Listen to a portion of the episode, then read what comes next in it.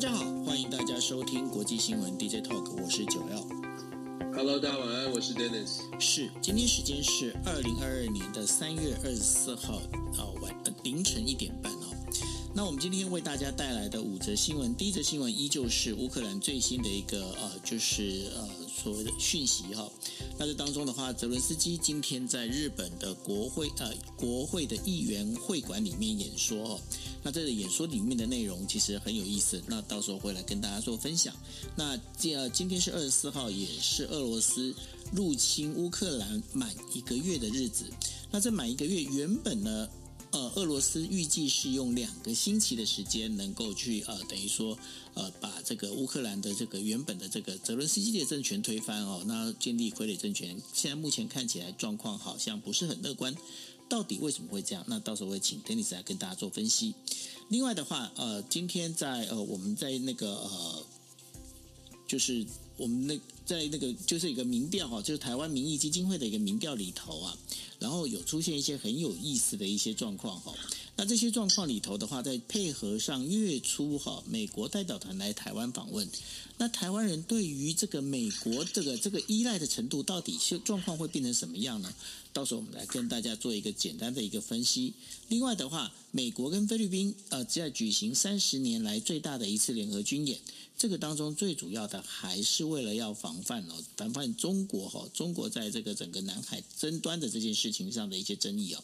那另外中国的话，它就在军售军售巴基斯坦。那军售巴基斯坦这件呃这件事情，嗯对。然后呢呃这个事情呢到底是怎么一回事？我们再跟大家来做分析。另外的话，欧盟的能源价格抑制会议里头啊，那这当中的话呃到底是怎么样的一个状况哦？我们会跟大家来讲。那第一件事情，我们先跟大家谈的哈，就是乌克兰最新的一个状况。那乌克兰最新的状况里头啊，这个当中就是今天泽伦斯基在呃，就是日本的国会议员会馆里面做演出，呃，等于说做演说哈。做这线上演说的时候，其实呃，在演说之前呢，在日本就已经开始引发很大的一个争议。当中的话，最主要的是最大的反对党哦。民主党他就认为，就是说，哎，那这个我们日本国会从来没有这样的一个例子过。那如果请他来演说的话，那这当中是不是在稿子上，我们是不是要先知道说他到底要讲些什么？那当然这些说法在网络上就引起非常大的一些争议哦。那争议到最后，那二十四号就二十三号的晚上，呃，台北时间是五点钟左右，哈，下午五点钟左右，那泽伦斯基就发表了大概十二分钟的一个演说。那当时其实很多媒体都会认为，因为泽伦斯基不管是在德国也好，在意大利也好，甚至在美国跟英国也好，他在在整个一个言语的表达上面，其实是非常的等于说，希望这一些西方国家能够协防，能够帮助乌克兰哦来对抗这个俄罗斯哦，在军事武力上面。那当然了，他那个泽伦斯基在对每一个国家、每一个国家的这个演讲的时候，会针对这些国家用最符合这些国家人民所愿意听的这些话来讲哦。但是，那到日本的话，大家就在担心说，嗯，那日本到底泽伦斯基会用什么样来破题，什么样来开场？非常妙的一点哦，大家如果去调这个画面来看的时候，泽伦斯基在其他国会演讲的时候，他就穿着一个 T 恤哈。那当然，在美国呢，也有一些呃，有一些不一样的一个看法。有有的美国人他们就认为说，为什么泽伦斯基在国会演讲并没有穿西装？那很妙的一点哦，泽伦斯基这一次在日本演这日本的这个线上演说的时候，他穿上了外套哦。那这个我觉得说，这对于日本来讲，其实日本是应该很吃这一套。另外一件事情就是，他在演讲内容里面呢，他特地提到了，就是乌克兰北部，就是上呃那个车诺比核电厂这件事情哦。从核电厂的这些状况里头，其实它引带的是让日本人有感同身受到，哎。福岛事故之间，包括核电厂这本身哦，那当然他也提到了俄罗斯侵占了这个乌克兰之后，呃，侵占了这个呃，等于说核电厂占领了核电厂之后呢，那对于这整个核电这些状况的这一些呃，能不能保证这个安全，其实不知道。当然，他也提到了很重要的，因为在日本的话，曾经过去，因为今年是第二十七年了，也就是呃沙林地下铁沙林事件的二十七年。那然后呢，泽伦斯基也提到了沙林。呃，沙林这件事情，因为呃在提说俄罗斯很可能会使用生化武器哦。所以泽伦斯基在这些演讲当中呢，其实他很会利用，很会利用，就是说当地民众最能够感同身受的一个话题来做。当然，在这里面的话，泽伦斯基对于日本来说，他没有并他并没有要求日本说，哎，你是必须要等于说来做武力协防。为什么？他也知道自卫队想要做武力的这样的协防，其实可能性不高。所以呢，他对日本的诉求里面，他比较强调的是所谓经济制裁的这个部分。当然，他也说了，就是说日本他应该是身为亚洲的一个领导者。他在领导亚洲领导者的时候，其实对日本来讲，其实很受用。为什么呢？因为这当中。的话，哦，日本他们讲，嗯，那的确，的确，在这反反俄罗斯这件事情上，他的确是这样的一个很好的一个领导的地位啊。那这接下来呢，泽伦斯基他这样的一个演说方式，大家可以发现一件事情哦，在乌克兰里面，乌克兰他已经不是单纯就是在呃，就是用军事在跟俄罗斯做对抗哦。他不管是透过了这网际网络，大家如果在之前的国际新闻 DJ Talk 里面也应该有听到哦，就是。呃，这个乌克兰的副总理，也就是他们的那个讯息呃资资讯发展部的那个部长，他也透过了所谓的这个 Twitter，然后呢，跟呃全球五百大的企业里面，他开始就发讯息，希望他们能够经济制裁那个俄罗斯哦。用这样的一个方式交叉运用，其实，在乌克兰能够在这一个月里面能够撑到现在，应该是这当中都有一些注意。Dennis，你怎么来看这些事情？我觉得你讲的很完整，就是泽伦斯基他在这个各国的应用，而且呢，他在今天这个日本的演说真的有特别的安排。我刚你刚刚讲到说，这个泽伦斯基他知道他这个知道日本怎么样怎么样，怎么会比较会有这个共共鸣啊，或者是感同身受。他在英国，他在美国，他在加拿大，他在德国，各说的这个演讲内容都不一样。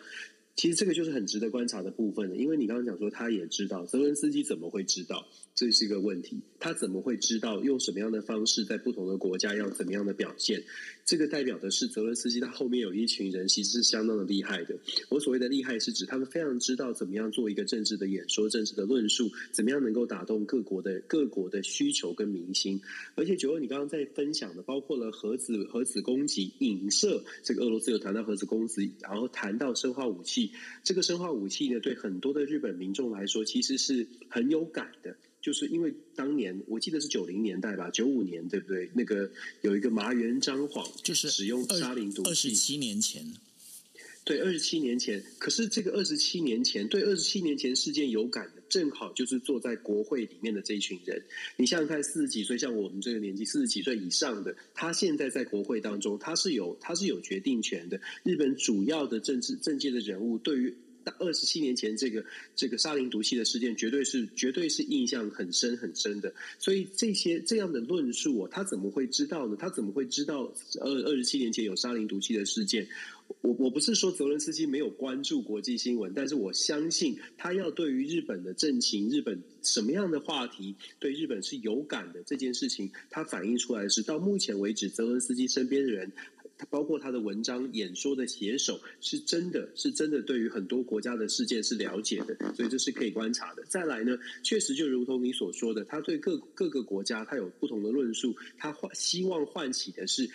跟这个乌克兰的这个同理心，就是要怎么样才能让这些国家在提供支持的时候，包括了政治人物，怎么去说服各国的自己的选民，说，哎，我们应该要。多帮助乌克兰一点，你一定要有这种论述的这个 agenda，就是议题。你设定好了议题，甚至帮其他的国家的国会议员、政治人物去设定好议题，他们就比较有机会可以回去跟他们的选民说：民主国家嘛，选民到目前为止呢，之所以可能没有没有感觉，就是因为可能没有连接起来，不知道现在投入这么多的成本去帮助乌克兰，自己有没有好处。所以泽伦斯基其实在各国的演说都在提供这种说帖也好。或者是理由也也罢，基本上就要就要让各国知道说，帮助乌克兰跟你是息息相关的。所以我觉得它的功它的功能跟它的表现，确实到目前为止是表现的不错。再加上必须说，乌克兰到目前为止打打了一个月了，仍然是非常的这个精神战力，而且真非常坚持的在奋战，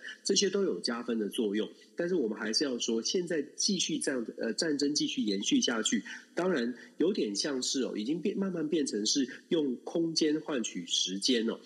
呃，乌克兰其实它的其实它的领土是很大的，这也是为什么俄罗斯到目前为止会陷入一个僵局。僵局的原因是因为其实领土非常广大，领土大，那它就有它就有这个补给的问题，俄军的攻击就会有补给线的问题，再加上其实俄罗斯的军队恐怕是大幅的低估了乌克兰的能力哦，不管是精神战力也好，还有世呃世界各国给的这些援助、武器设备的援助。像是无人机啦，像是卫星的呃这个定位啦，这些我相信乌克兰其实得到了很大的帮助。所以在目前的状况来说，俄罗斯其实他的军队真的是损失超过他的预期。那泽伦斯基目前按照现在现在的发展，就就像我说的，乌克兰因为很大，所以他目前看起来呢，让俄罗斯陷在其中，陷入泥淖当中，用时间来换取空间。所谓的空间，就是在谈判桌上的空间。一开始，当普丁在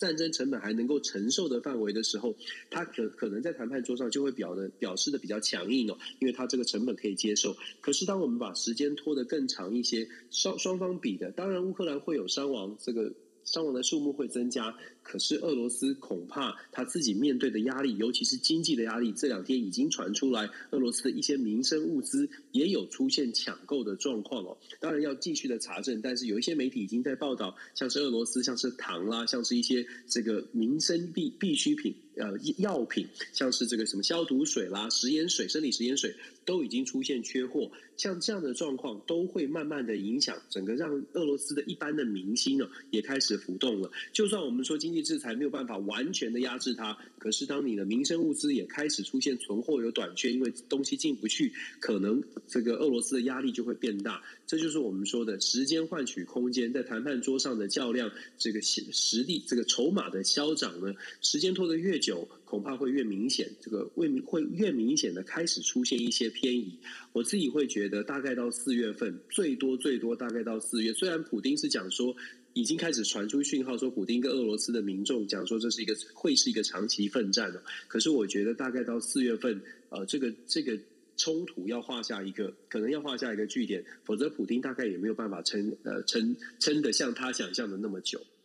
不过哈，在这一次的整个一个就是俄罗斯入侵乌克兰这件事情上面，其实。呃，很多其实他不是只有跌破普丁的眼镜，虽然他没有戴眼镜，呃，跌破普丁的眼镜之外，搞不好他镭射啊，我不知道。OK，好，他肯就是对普丁来讲，因为呃，美国的这个中央情报局里头的话，他其实他们有一些资料是显示，就俄罗斯其实是希望用呃两天的时间拿下基辅，那用两周的时间拿下乌克兰哦。那然后呢，这个部分尤其是。呃，俄罗斯它本身其实是全球排名第二大的一个军事强国，它这次的表现其实是让人家已经不能不能就是说它表现的普通而已，它其实表现的其实有点差哦。那到现在为止的话，像甚呃甚至我们昨天在讨论的，就是说呃俄罗斯它会使用这个我们在讲的就是那个呃超音速的武器的时候，大家也开始来讨论一件事情。为什么？为什么是这时候拿出超音速呃的兵器出来哦？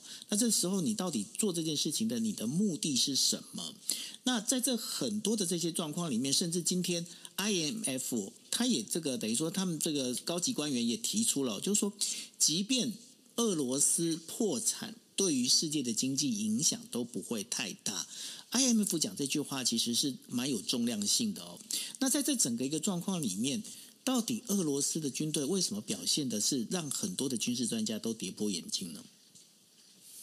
我觉得俄罗斯呃，当然这个面向是非常广的啦。首先是说，呃，俄罗斯的军队好像没有按照想象当中的这么的强大，就是各项的客观数据，包括船飞机啦、船舰啊这些数字哦，看起来客观上面数字是很多的，但是实际操作上面到底好不好用，恐怕还要配配合战术战法才能才能才能看出来实际的效果。我们在二零零八年，甚至是二零一四年，就是俄罗斯入侵呃乔治亚。打乔乔治亚的战争啊，车车臣乔治亚，然后二零一四年的克里米亚，感觉起来俄俄罗斯都是好像是这个所向披靡哦，摧枯拉朽，时间很快，还甚至有说说什么是闪电战术哦。但是大家有没有注意到，当时的这个入侵，当时的攻击行动都是小规模的，都是用很快都可以用强大的战力、强大的数字军军队的数字或者强大的武数这个军这个武器的优势去攻占一个非常相对非常小的地方，这样的这个战术呢，感觉起来闪闪闪电战术是可以成功的。可是今天我们谈的是整个国家哦。为什么俄罗斯一开始设定的是要闪电战术，是打的是重点的都市？就是因为小规模的战争呢，你用精密的武器，如果你真的设备这么精良，精密的武器跟精锐的部队是有可能快速的结束的。但是这次的乌克兰并不是小规模，并没有办法想想说用这个闪电战，因为闪电战的关键，像乔治亚的例子来说，二零零八年乔治亚闪电战的关键在于俄罗斯进入到了乔治亚之后，当地的民众在战火之中就投降了，基本上是没有太大的反抗。虽然俄乔治亚是有反抗，但乔治亚的军队并没有这么的，并这个差距实在太大了。那现在呢？乌克兰不是这样哦，乌克兰首先我们说的精神战力，乌克兰的人民根本就没有打算要投降。至少在这个呃。军队的部分没有打算要投降。再来，乌克兰的军队并不弱。乌克兰自己本身的军队在世界排名上面虽然是二十几，跟第二名好像差的有点距离，可是乌克兰的设备并不并不是很差的。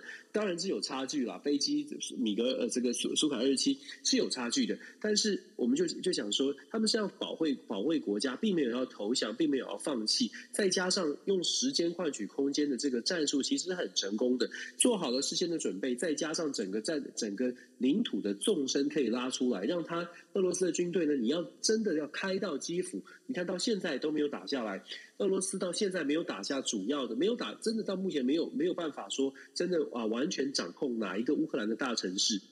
关键原因就是因为这个战线其实拉得非常的长哦，所以跟想象当中，跟俄罗斯自己的判断出现了很大一个一个很大的问题。过去的经验让他们可能有信心，然后让他们误判了现在的局势，然后再加上其实俄罗斯很多的战术战法，美国的战略专家是分析俄罗斯的战术战法呢有点过时了，并不适用于现代的战争。当然，这个可能要整个尘埃落定之后，我们才有办法完全的去做一个解析。但是以现在来看，俄罗斯军队打得非常的差哦，比他比他们不只是比他们想象，比全世界以为的第二大强国是差距很大的。其实这也让其他的国家呢，在重新在看这个所谓的世界军力排名的时候，会做一个重新的思考哦。因为世界军力排名到目前为止，各项的这种研究指标啦，或者是各种评断的标准。大概都是用这种传统的，你有多少船，你有多少飞机，你有多少军队的数量，你大概有多少的能，就就判断说你大概是排名第几，大概有多少的能耐。可是俄罗斯打了之后呢，大家会发现，原来这种客观的数字可能不能够在战场上完全的、完全的发表现出来哦。所以在看这个排名的时候，就要特别的、特别的小心，特别的谨慎哦。这个是给。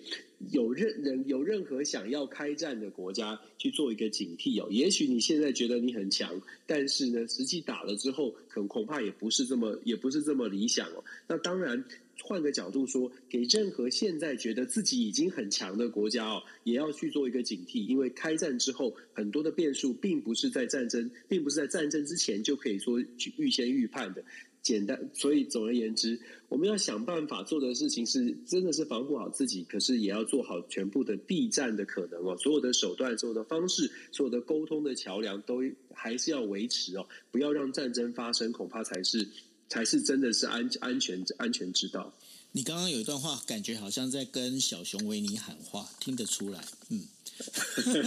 我没有，我没有。小熊维没有，我是说，我们说小 DJ Talk 都是讲给理性、有智慧的人听的。小熊维尼只是爱偷吃蜂蜜而已，你不要这样。要偷吃之前也要先想一想哦，会不会有什么反效果啊？结果吃到虎头蜂窝，好了，那个、啊呃、对。那然后呢？呃，其实刚刚补充一下，就是在乌克兰的军力这部分的话，呃，大家如果可以去查一下，就是我之前在国际新闻 DJ Talk 也跟大家讲过，就是现在的辽宁号呢，其实是当时乌克兰所建造的瓦呃瓦良格号哈。那所以现在乌克兰有很多的，就是军事技师，其实正在中国哈。那包括中国的呃，不管是这个呃航呃航母也好。或者是登陆艇也好，这些的话很多都是由乌克兰技师去帮忙协助去完成的。所以说，乌克兰在武器上面的这个呃，就是建造功力其实是不弱的哦。那这个部分要跟大家做一个补充。好，那我们在第二则新闻呢，其实大家如果大家在呃三月初的时候应该知道啊，就是呃。美约就是前美国的国家安全保障会议 NSC 的马凯哦，他有来到台湾哦。那然后，当然他来台湾最主要目的其实也是希望让大那个让亚洲各国能够了解，就是说在美国在武器供应上面这当中的话，其实是可以安心的。不过呢，在今天呢，这个就是我们在讲的台湾民意基金会有个民调哦。他民调做出了一个调查，其实让很多人就跌破眼镜啊。那这当中是怎么样呢？因为呢，他这台湾民意基金会加调查最新的民意，就是说，如果中呃中国来犯台的话，大概有三成五左右的人呃民众他是相信说美国会参战而而且会协防台湾。那有超有大概五成六超过一半的民众是不相信的哦。这跟去年比起来，其实转为悲观。但是呢，当中有四成三是相信说，哎，日本自卫队会参战，然后四成九不相信哦。那反而是相信日本参战的比例比相信美国来得更高哦。但是对这一个整个民调，你有什么样的一个解析？我觉得我看到这个民调，第一个想法就是，可能很多以前觉得是别人是这个以美派的，就是讲 被被。被冠上以美派的人，可能都稍微有点沉冤得雪哦。我觉得我自己就是这样。为什么这么说呢？其实这个民调它反映出来，就是我们一再讲的，用理智来看待现现况，而且会受到国际环境的影响，调整我们自己的态度哦。这次的民调，台湾民意基金会游盈隆老师他们做的，二零二一年的十月，其实距今没有很久，半年之前，半年的时间不到。二零二一年做同样的问题哦，我们看到的，觉得非常相信美国会在台湾出问，这个两岸出现这军事冲突的时候，来来做这个协防动作的是百分之二十六点七，非常相信，还算相信的是三十八点三，就是你刚刚说的百分之六十五。其实这份数数字呢，我之前就有拿到，而且做了简单的分析。你把年龄层分开来看，年轻的。二十到二十九岁的朋友啊，台湾朋友、台湾民众，相信对于这个非还算相信或非常相信的比例呢，更高一些，比百分之六十九还要六十五还要再更高，来到百分之六十九点多，将近百分之七十。它代表什么？它代表是在乌克兰战争发生之前，事实上大部分的民众都会觉得说，美国应该会采取真实的行动。如果大家回想记得的话，在去年十一月、十二月，美国其实对乌克兰针对乌克兰的这个拜登自己访问乌克兰的时候，也有强调说，美国跟乌克兰的关系没有用到台湾跟形容台湾的所谓的坚若磐石，但是他也讲说，美国跟乌克兰的友谊呢是像钢铁般的坚硬哦。所以在这样的情况之下，当时我相信乌克兰的民众也是比较相信的。可是台湾的民众在这一次的乌克兰的冲突之后，真的是非常清楚的看到的，不论乌克兰怎么样的要求，西方民主国家，当然以美国为首的西方民主国家，都在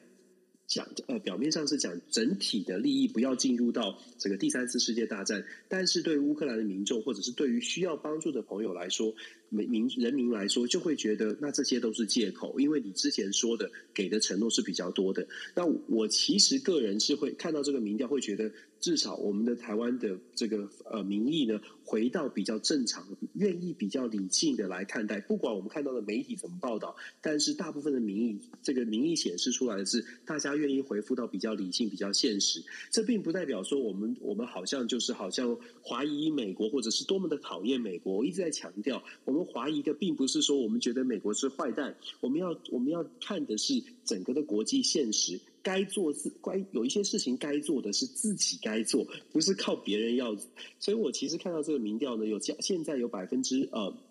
超过五成以上的民众觉得，在这个战事战争如果真的发生冲突了，美国不会来用出兵来协防。这个比例事实上让我会觉得，也许它是一个危机，是一个转机。所谓的危机是转机，就代表的是现在大家可能愿意更加的思考，到底所谓的全民国防是一个什么概念。我一直之前一直在说的，为台湾只有能战才能和，怎么样做好自己的准备，才有办法说，哎，我们自己很有信心的说，我们可以保护我们自己哦。那之前我会觉得太过于乐观，现在我会觉得恢复到正常了，终于面对了现实，我们可以好好的来自己。自己回顾我们该怎么做，所以其实这个民民调呢，有些朋友是悲观的，有些朋友可能会觉得哇，终于恢复到了正常的状况，我们可以好好的来谈一下我们该怎么办了。现在看起来呢，台湾是有这种想法。那日本的部分，我觉得日本的对日本的相信度是增加，这也是其实是正常，而且一样是回复到现实的考量，因为毕竟日本跟我们是有地缘关系的。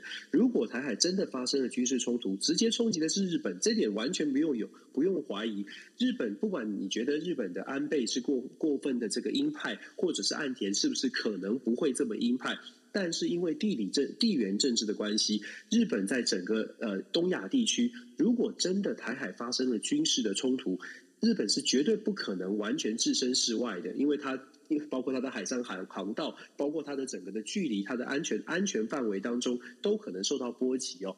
这个。整个整个开战不会是小范围的，所以在这样的情况之下，台湾民众也开始认识到，嗯，也许跟呃美国相较起来，日本的可能性稍微更大。当然，这也不是说我们要我们现在开始要要开始跟日本呃要求日本自卫队开始赶快修改宪法啦，或者是做出更签什么共同防御条约，因为一样的非常国际现实的角度，日本也没有办法。就说白纸黑字的写下，哎，自卫队会来协防台湾，这也是不切实际。我们比较切实际的是，透过这个民调，现在开始有点像是乌克兰给我们一个启示，或者或者乌克兰让我们在台湾的民众可以稍微沉淀下来，思考一下，靠山山倒，靠人人跑，靠自己最好，这个才是国际现实。希望这个民调可以让大家有个反思。我自己呢，这两天也在做。也从也在设计一份民调问卷，应该很快会很快会这个呃进行调查。如果有呃如果得收收到了这个问卷的结果，我们是学术研究，我会写一篇文章。那如果收到了这个任何的资料呢，可以公布的时候，我会跟大家公布，也非常类似，但是非更细节的去问这些问题，希望可以了解现在我们到底对于全民国防是一个什么概念。呃，我自己非常期待这份调查的结果，那也很期待可以跟大家分享。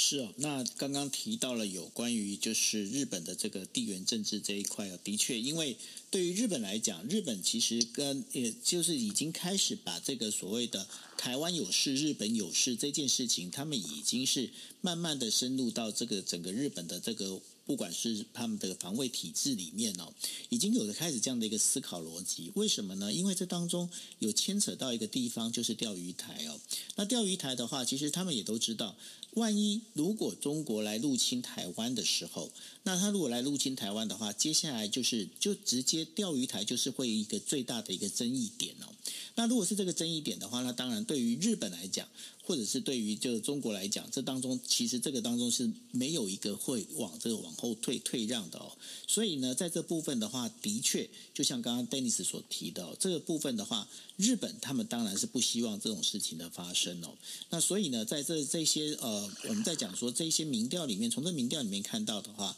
其实我们是看到一个非常大重要的一个重点，也是刚刚 Dennis 跟大家提的，就是自己的国家自己救。然后呢，很重要一点，我觉得呃，台湾人呢，其实在这部分的话，尤其是对台湾意识，应该要团结啦。这个有你可以有不同的政治想政治，换你在呼吁，真的是这样子啊，没错啊。因为你可以看到一点哦，你看，就我们还是回到了，就是在呃，俄罗斯入侵乌克兰之前。泽伦斯基他的民调只有百分之二十四点五，这我这样拿出来讲的，因为我们那时候国际新闻 DJ Talk 我们也提了嘛，对吗？那但是呢，你就知道说，当有人站出来，当你的国家入被入侵的时候，你如果不团结的话，你自己不先救自己的话，其实是没有人会去救你，你就是等着，你就是等着被，就是当被人宰割而已，你也没办法做什么，不是吗？是啊，而且这个呃乌克兰的事件跟之前的阿富汗就会有一个很明显的差距。他们阿富汗是总统立刻闹对，阿富汗总统就立刻跑了。那乌克兰的总统代表，然后乌克兰的人民的人民的反应，你可以看到这两个国家可能当然。文化历史背景不同了，阿富汗比较比本来就是比较松散的一个国家，就是国家意识是比较松散的。但乌克兰不是，乌克兰是有政治分歧，但是国家并不松散。所以我嗯就是呼应九六就就说，也是我们一直在说的，其实政治立场可以不一样，可是遇到事情的时候要团结，我们必须要把这个团结的能耐找回来哦。是啊。现在我觉得透过乌克兰有点让大家有这种启发，那我真的觉得。看到这个民调，代表的是大家开始面对现实了。面对现实，我们就有机会再进一步的去论论述，为什么我们需要手牵手在一起。你可以跟我意见完全不一样，可是遇到了一个关非常关键的这个我们的存生死存亡、生存生存问题的时候，大家得团结起来。我觉得这个也也只能说是这是一个很很残酷的课，但是这个课也是大家真的是可以好好学的部分。是。好，那我们进入我们第三则。第三则新闻是要讲的，就是说美国跟菲律宾呢宣布将在从二十八号开始在菲律宾呢进行联呃进行联合军演，然后呢这当中。这个军演的人数呢，大概有八千九百人左右，八千九百名军人参加哦。那这个整个培训的地呃集中是在海上安全跟两栖作战这个部分。那这也是希望能够钳制中国在南海领土争端这个这件事情上。那这个呃联合军演呢，被称为巴里巴里卡坦。那然后呢，是在四月二十八号到呃就是呃三呃就。就从二十八号开始哦，从二十八号开始呢，会举行八天哦。那这为期的这个两个星期的这个呃的演习里头啊，那然后呢，有三千八百名的菲律宾士兵，还有五千一百名的美国士兵参加。那过去呢，这两国其实他们都有在做定期的一个这个军演活动哦。但是呢，因为新冠病毒的这个蔓延的状况，二二零二零年是取消了，那结果二零二一年的这整个规模缩小。那这一次的二零二二年的这次的军演呢，被指称为是呃有史以来，也就三十年以来最大一次军演。那这个军演的地方呢，预计是在呃菲律宾北部的吕宋岛来举行。那除了海上安全训练之外呢，还会进行实弹射击，还有航空演习以及人道主义的援助等等多方面的一些训练哦。那虽然说美美国跟菲律宾已经有结成所谓的军事同盟哦，但是呢，在我们在讲就是在杜特这个总统的那个领导之下呢，他目前呢只是允许美军哦在这该国进行访问军队的一个地位协定，也就是 V V VFA 这样的一个协定哦。那所以呢，那接下来的话，菲律宾它会被美国定位为是在南海当中呢，就是非常重要的一个军事枢纽。那在杜特地这一边的话，他会他就表示，如果说俄罗斯入侵乌克兰呢，影响到蔓延到亚洲过来的话，那这个的话就是变成是呃，菲律宾呢也是预计会准备要跟美国呢提供更多的一个军事设施。对于这样的一个演变，Dennis，这整个在南海这边，好像乌克兰的事情也让整个南海地区，也就是东南亚这所有的这国家里面，也开始都动起来了。应该是说，东南亚国家会开始有点紧张了，会觉得说，哎，这这个军事战争是真的有可能发生的。因为过去我们说过了嘛，在过去这七八十年间呢战争。距离大家稍微有点遥远，虽然有一些内乱，虽然有政治的纷争，包括什么军政府叛变了，但是要全面性的战争比较遥远。但现在开始有点改变了，因为乌克兰的事件让大家觉得战争好像不是那么遥远。但是我们还是要说，东南亚国家比较比较通常是比较被动的。那这次的这个美国跟菲律宾的这个军演呢，也是比较被动，它配合的比较像是呃美国的所谓的印太战略。这是几十呃这个数十年来最大的一次的军演。目前预计呢，菲律宾大概会出动五千多名。的军事官兵，那美美国大概是三千多名。美国主要是从第三这个第三远征军哦，这个英文翻过来是叫第三远征军，是住在日本的，就是从日本的基地来出发来做这次的这个参与这次的军演，主要是由海军陆战队来配合。那其实他谈的或者是他的目标。但虽然没有明说，但是假想敌基本上就是中国，这个毫无疑问的。比较有趣的是，中国外交部针对这个史上最大的美菲和联合军演，也做出声明，他是非常低调的。中国外交部的这个发言人汪文斌呢，他是讲说，他们欢迎，他们不排斥任何相关的国家啊，针对自己的国家安全做任何的军事演练，只要不是这个，不要这个好像有特别的针对性，或者是针对无辜的第三方啊，就是无这个跟无关的第三方，不要。不要受到牵连就好。其实他的他的回应，中国外交部回应是蛮低调，这点蛮有趣的，跟过去的跟一直以来的战狼外交有点不太一样。就是明明大家都知道，在南海的这个这这样的一个军事演习，它其实是蛮有针对性的。但是中国这一次的回应是相对来说是比较低调。我觉得有点呼应，就像我们我们前两天还在还在讲到说，中国现在的整个国家的发展方向是稳定跟经济经济经济成长，这个是非常重要的。对于现在的习近平来说，其实中国北京当局现在遇到的挑战不少。我们这两天这最近都一直在分析乌克兰的战争，其实给他们。很大很大的冲击，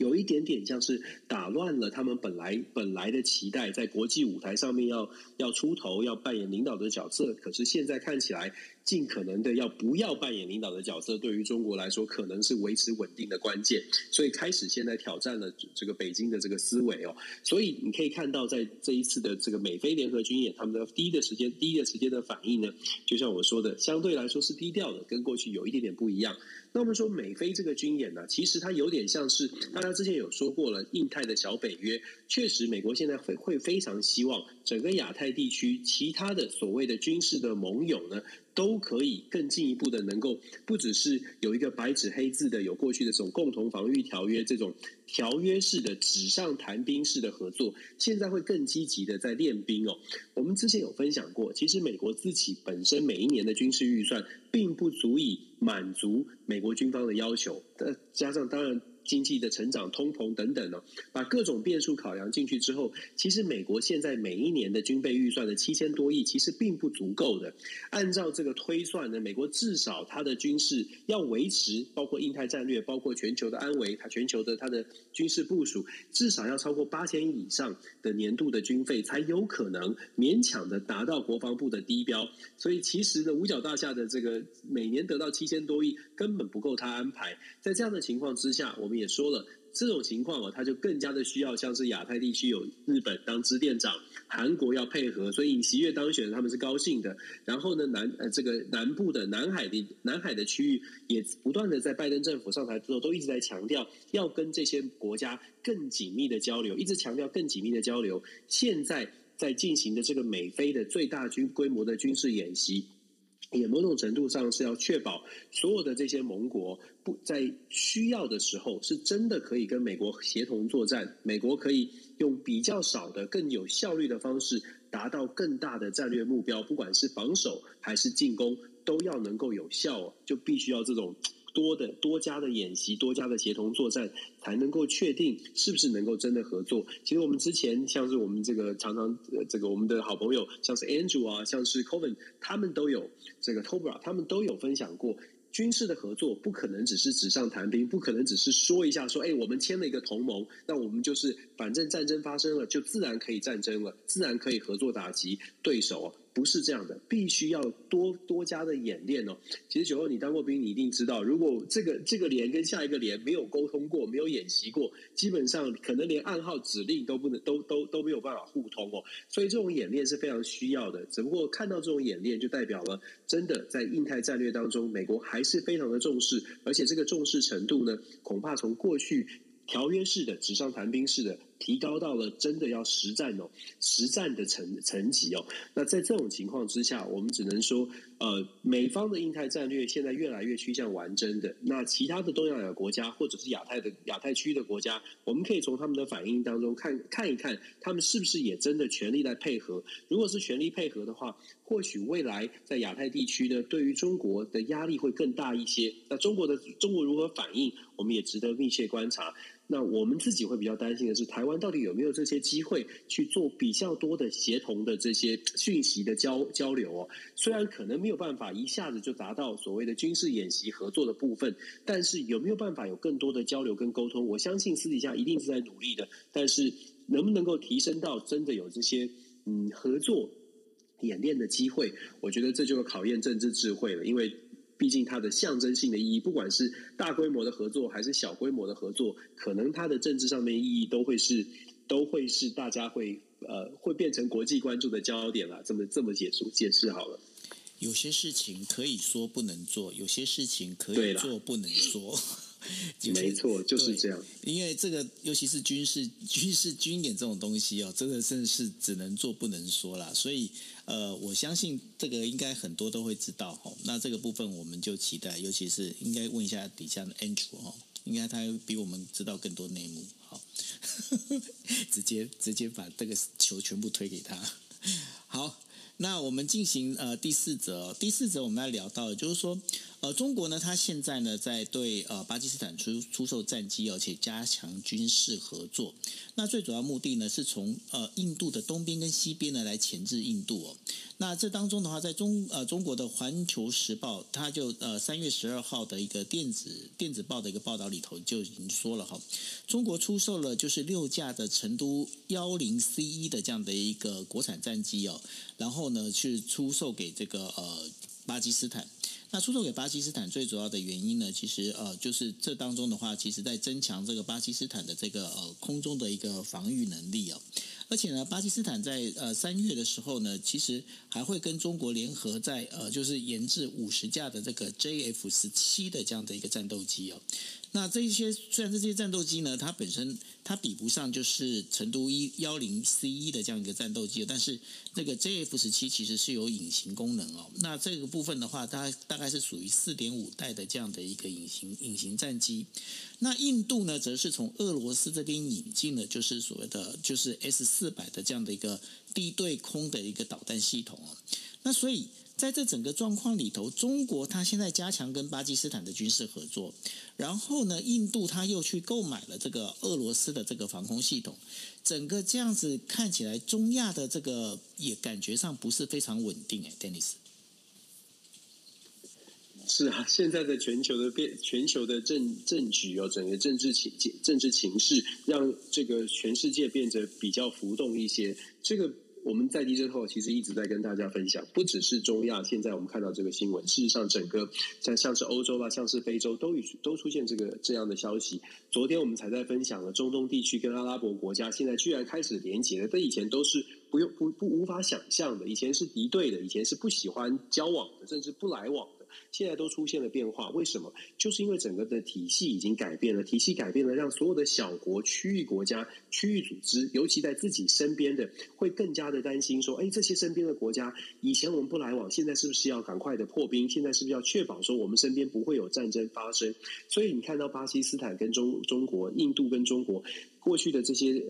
恩恩怨情仇哦，会怎么演变都非常值得关注。那我们先说巴基斯坦这次的事情。其实巴基斯坦今天也传出一个新的消息，巴基斯坦的总理呢公开的呼吁哦，呼吁什么？呼吁中东的国家跟俄罗斯目前关系还不错的，包括他自己，他在这个战争之中，他还跑去俄罗斯去买天然气哦，当时也引引发了很大的争议。所以，呃，但是这个这个也不太意外啊，因为巴基斯坦大概在二月的时候，就同一个总理啊，有公开的对外讲说，这个所有的这个。不是所有的国家都必须要当美国的小弟，当西方国家的这个这个奴奴隶哦。他讲的很重哦，他就基本上他是反对西方国家这种想法的，就价值观是不同的。所以巴基斯坦总理呢，他在这个时候呢，要求大家呢，就是跟俄罗斯关系还不错的，哎，大家一起来坐下来，来看看能不能劝这个俄罗斯哦，不能不敢说是老大哥，但是能劝俄罗斯是不是能够创造出一个平台？这是今天他提出的一个一个论述。那我们比较担心的，或者我们可以观察的。是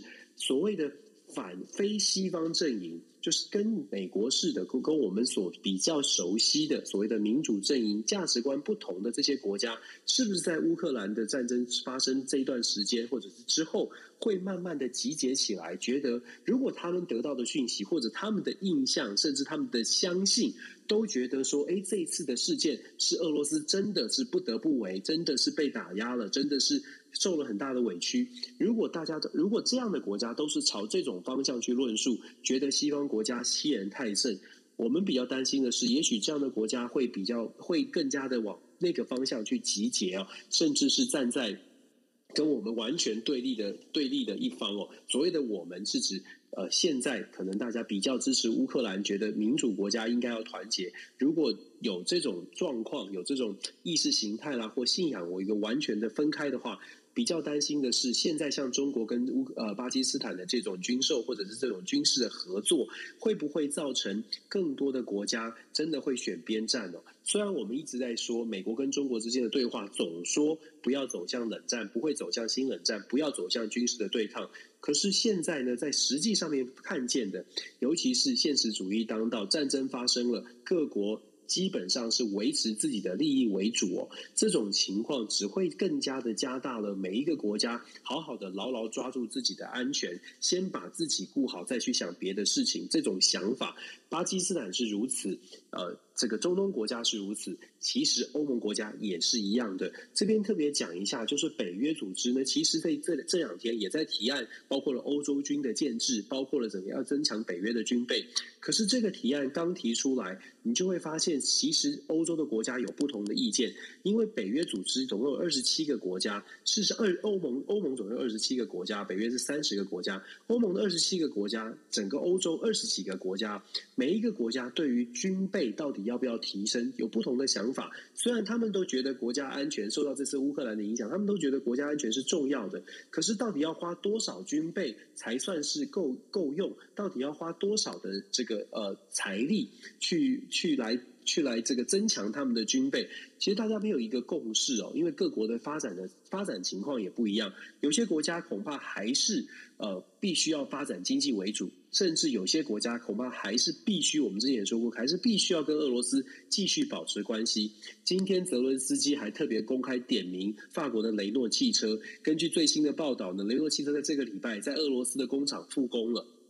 所以泽伦斯基特别点名说：“你看，你们法国的这些公司怎么可以做这种事情呢？可是法国的这些呃大亨哦，就是企商业商业这个企业家。”好像也好像觉得这是他们应该做的事情哦。我们我们不敢去，不不是说不敢了，就是我们不用去呃，应该呃，也不知道怎么去评论说这些这些人的想法，只能简单的说，大家心中呢都有自己的价值观，这个价值观可能不太一样，就是因为这个价值观不太一样，所以让人更担心现在的这些不论是任何的呼吁或者是论述，如果没有办法得到更大的共鸣，未来走向呃世界走向。嗯，不同的方向，甚至变成又回到了冷战时期的两个集团，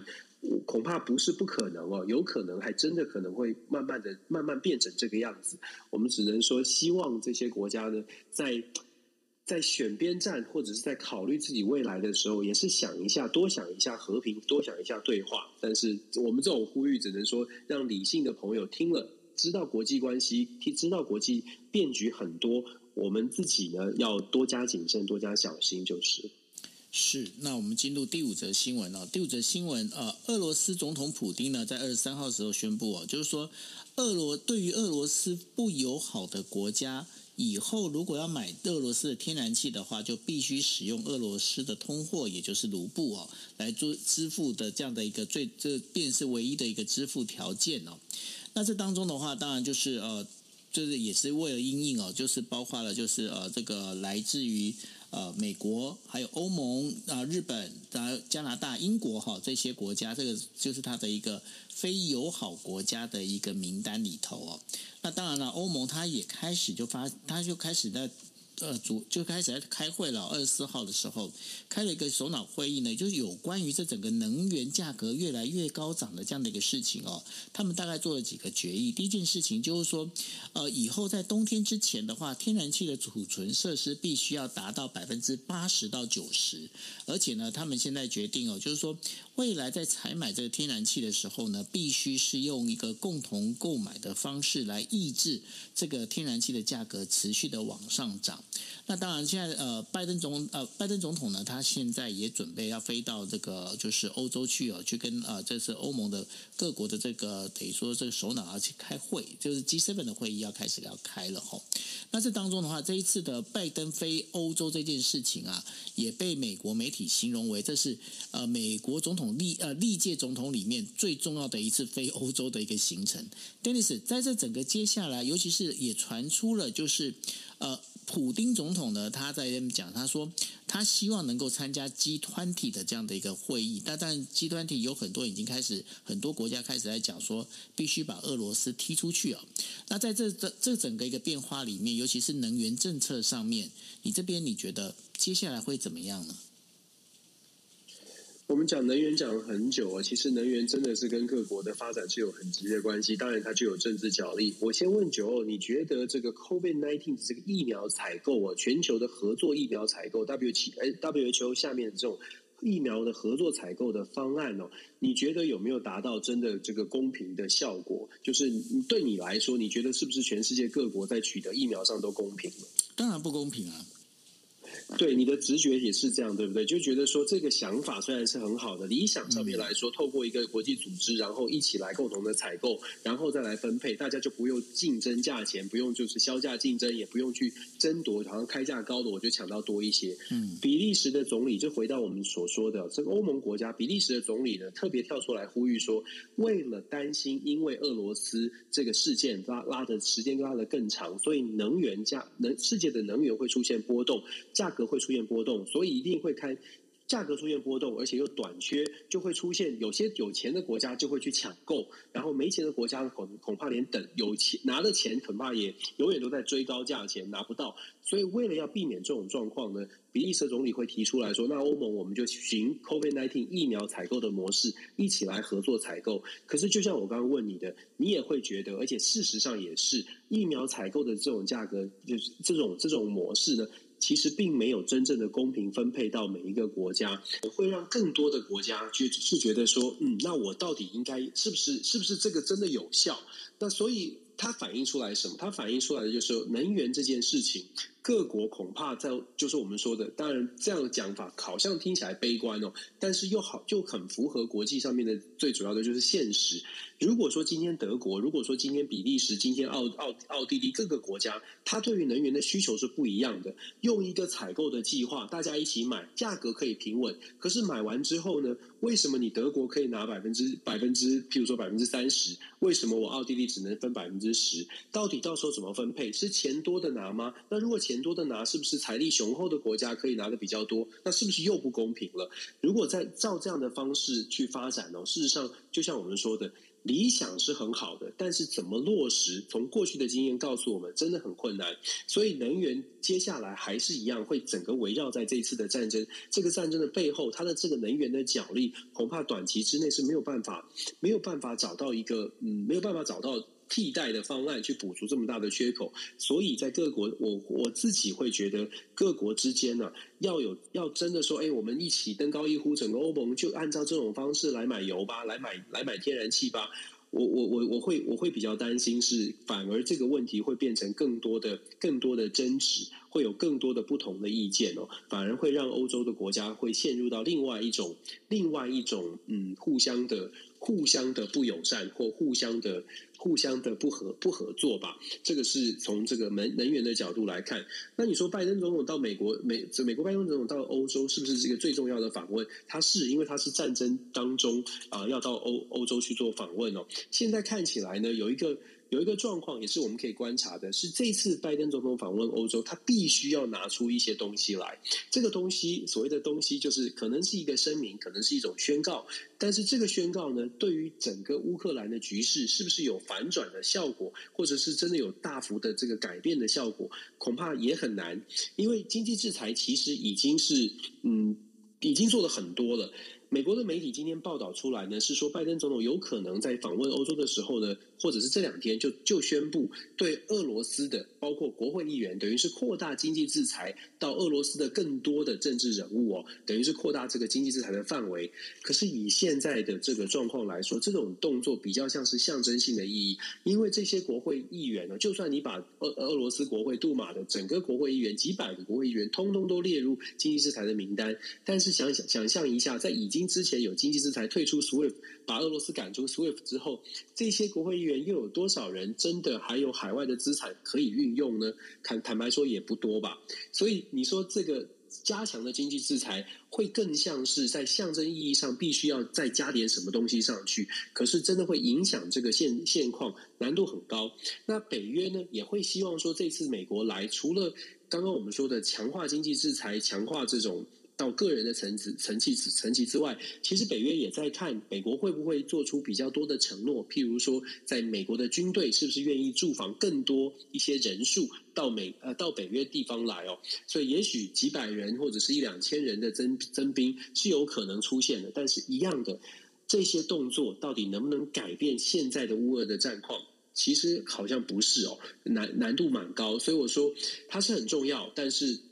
它对于现在的这个乌俄战争战情这个冲突改影响是比较小的，可是呢，它重要度又有另外一个层面，它的重要度又在另外一个层面是美国国内哦。对美国国内来说，拜登总统的这一次的访问，他在外交上面呢，看看是不是能够帮民主党做点加分。因为从美国的民调看起来，拜登总统的民调并没有特别的上升，唯一上升的部分是对于他。这个美国总统拜登对俄罗斯的这个制裁的行动哦，这个制裁的部分对俄罗斯的态度是有得到民众的支持的。这个这个支持既然是有有有明显的加分，那也许到拜登的出访到北约。出访到欧洲，也许就可以透过这个方式呢，再再把这一个项目，这个对外交政策，尤其是对于俄罗斯的态度这个部分呢，强化一下，然后把这个强化的这个分数、印象分数灌注到民主党所需要的这个支持度上面哦。这个是这个是从另外一个角度来思考，也许美国拜登总统会是需要的。不过。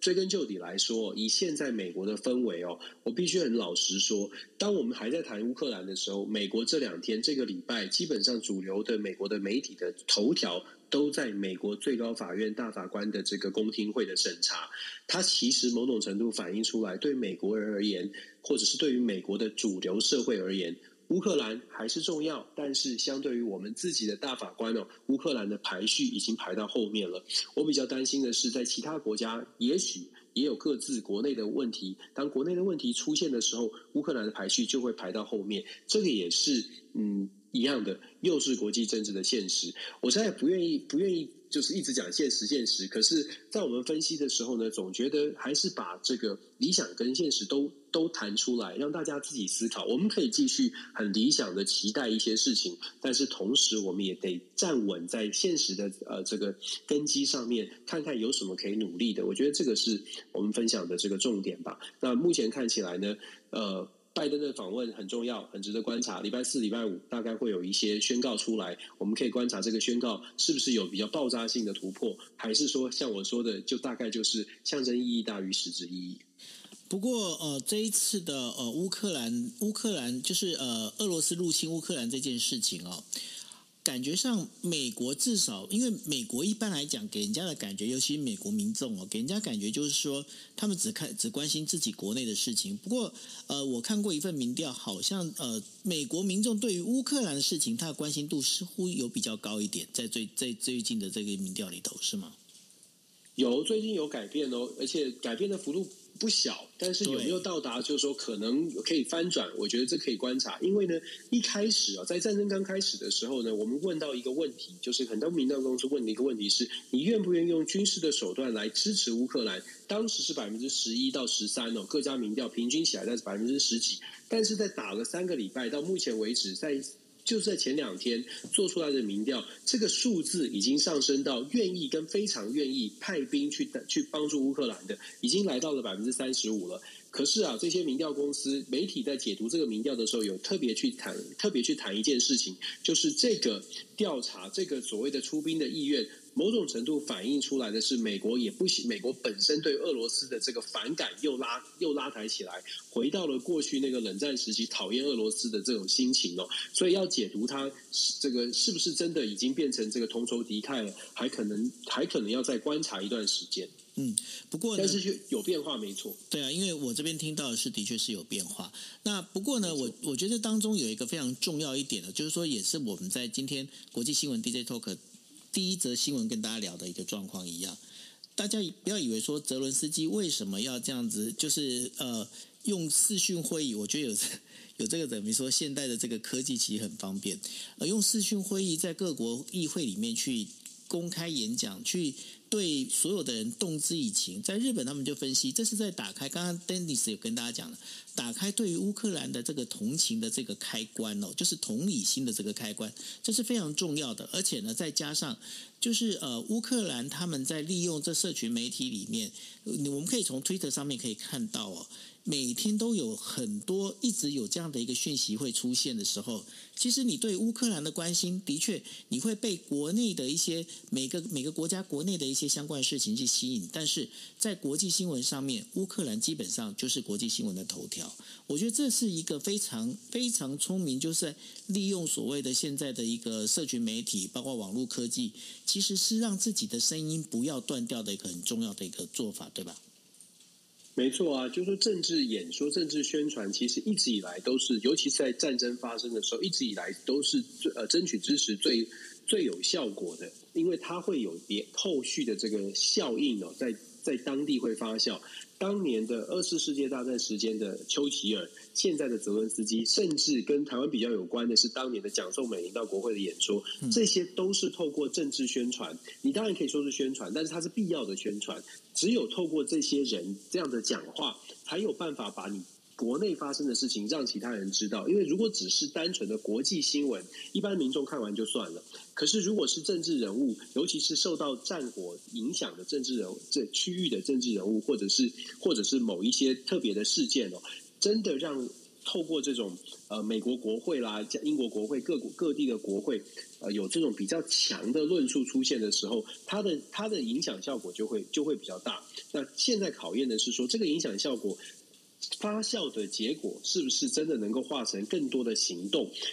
有的时候，这关键就在后边那个行动效果有了，或者是动作已经做完了，接下来就是他看他的效果到底能不能打动大家了。是。那其实我在看泽伦斯基的演说的时候，我就在想说，假使哪一天中国他入侵台湾的时候，到底谁能够去演讲去讲这些事情？Dennis 应该是你了，吼。什么我？我我天天哪！我要敲桌子！我我完全不希望，我最我最不想最不想的就是这种事情发生。对呀、对呀、这个我刚已经在敲，我应该是要敲门框了。OK，没问题的。对对对对，对啊。好，那不过呢，我们今天在讲好，昨天你跟大家答应的，你要跟大家讲说你的露营的事情，快来说吧。哦，我的露营啊，我们的露营，因为我们很菜啊，就是很不太了解，不知道怎么露营，所以我们用最简单的方式。你知道，我去买了一个那个帐篷，是那个六十秒可以升组组好的帐篷。天哪，你这是我最看不起的露营客。好，你继续说。好啊，对不起，就我就说对不起嘛，就是因为我我我自己有一个就是会就是传统式的帐篷。就本来有一个可以传统式的帐篷，嗯，但是呢，因为两个小孩还小嘛，所以也不会有人帮忙，嗯。然后有比较又比较担心说原因为原来那个是他们小时候买的是四人帐，所以就特别就就去逛，就去买六人帐。六人帐就看到说，哎，怎么现在有这种 instant tent？就是只要打开，像雨伞一样撑开，就完全蹦就弹起来了。I know. 我就想说这个这个很酷，我就我就买了，我就买了那个。所以这个呢就很不专业，但是呢它还还不错，还可以用，用的结果还不错。是。然后本来呢是想要烤肉的，uh-huh. 但是呢我又自己 上网查，查到那个国家那个州立公园，德州的 State Park 很多，查到那个州立公园居然附近呢 就有。就有亚洲的食物哦，所以我们就我我我就这个就变成说，这个在进到露营区之前呢，先买好了这个两两天一夜的这个这个食物哦，叉叉烧饭啊什么的，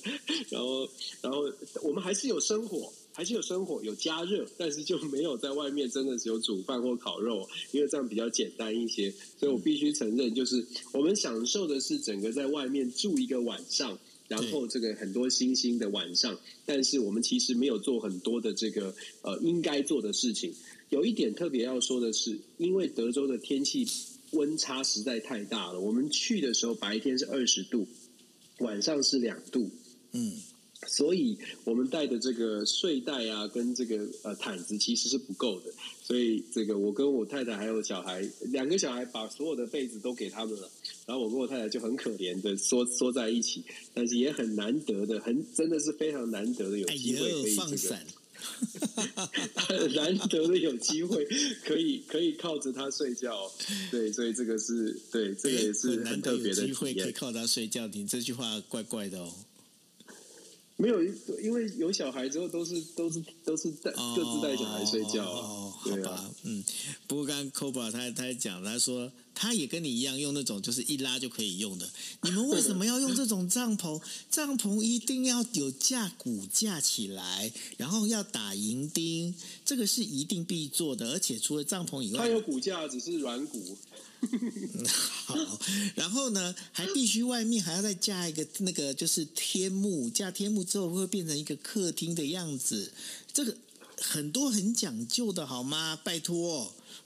我知道，我知道，我我我有我我的朋友们就是在我我们是呃好几家一起去，所以我们家子是、嗯、我们家的是最最最简单的，然后别人的都是真的很，就像你说的，还有外面还有客厅哦。还有、啊、还有个这个搭搭出来一个棚子，对，然后人家都很 fancy，而且要用。呃，我不晓得美国美国有没有用焚火台，因为在日本跟台湾的话。呃，这个露营一定要用焚火台，为什么？因为如果你在呃这个地的等于说草地上去，等于说去做营、呃，等于说架营火起来的话，那等你把这个整个撤帐的时候，其实那个会有一一扒一扒的，很像，就是那个草地会变成像拉力头一样不好看。那所以为了怕不要去伤害到草地，其实都会用焚火台。美国有用焚火台吗？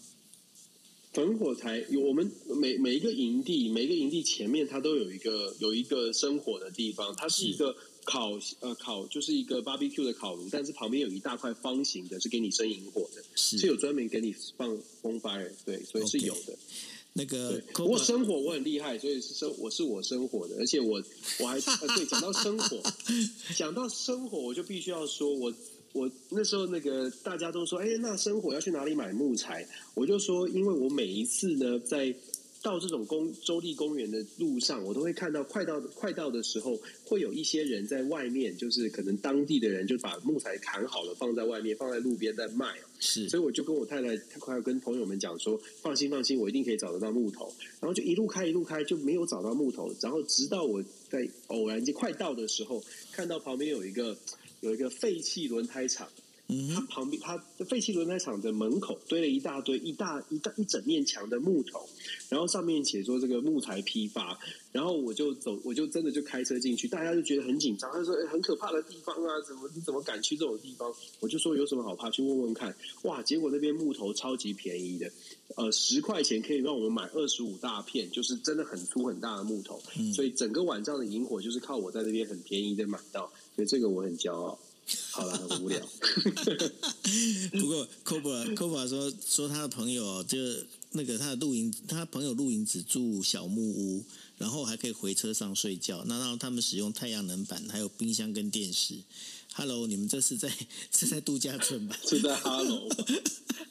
对啊，这就不是在露营啊。哎，不过不过我要跟大家推荐哦，如果大家就是在台湾的话，然后呃想要，如果比方说像男生，然后想要带就是自己的，就是不管是女朋友或者是老婆小孩哦去露营，然后希望能够豪华露营，我倒是介绍有个地方，大家可以去查一下，那个是。春水堂的关系企业叫做秋秋山农场，春水对秋山很好记。秋山农场，那我觉得阿基亚马对阿基亚马对，哎呦你会念呢？然后呢，我的偶像秋山幸二啊。哦，なるほど。那然后呢，那个地方我觉我觉得它非常好的一个地点，就是说，因为它的那个帐篷啊，所有东西它都帮你搭好了，然后里面还有冷气。就是那个帐篷里头还有冷气，而且是很软的床哦，很棒。 那但是呢，它包括它吃的东西都很不错。所以说，如果你想要像享受露营，然后要有露营的 feel，然后就像 Cobra 他朋友一样，但是又怕被人家讲说跑去住小木屋的话，我觉得那个地方其实很推荐，大家可以上网去搜一下。OK，好，好，下次回台湾要去试试看。没错，可以去试试看。那因为他们现在第二呃，对，讲到这个。我就跟他们建议，我说：“我说你们，因为刚好他那个帐篷哦，那帐篷是台湾制的。那那台湾制的那个老板，那他用威力帐。那台湾制的那威力帐的老板是我朋友。然后我那天我就打电话跟我朋友讲，我说：哎，你应该你要去做一个东西，为什么呢？因为现在全日本他用的那个所谓的那个，我们在讲那个真，你你知道那个桑拿，你知道吗？对，桑拿的其实现在日本它现在有所谓的桑拿的帐篷。”那然后这桑拿帐篷它是可移动式的，那也就是里头的话，它可以用呃，就是用你捡来的木头，然后呢，变成是在烤那个火炉，然后上面有石头，然后整个石头这样浇下去，然后就是可以就是有那种桑拿的那种感觉。但是这些帐篷全部都是俄罗斯制的。那俄罗斯它现在不是被管制，被等于说呃管制出口了吗？那因为被管制，我就跟我朋友讲，我说你们赶快去做，因为你们自己做帐篷的，你们赶快去做那个，然后做完之后的话。可以去跟，因为他的那帐篷现在就是卖给秋山农场，所以说我说你可以在秋秋山农场那边，你们就直接架这个等于说这个桑拿的这样一个帐篷，那然后旁边又可以泡澡，我说这整个完就非常完美，我就等他把东西做起来这样。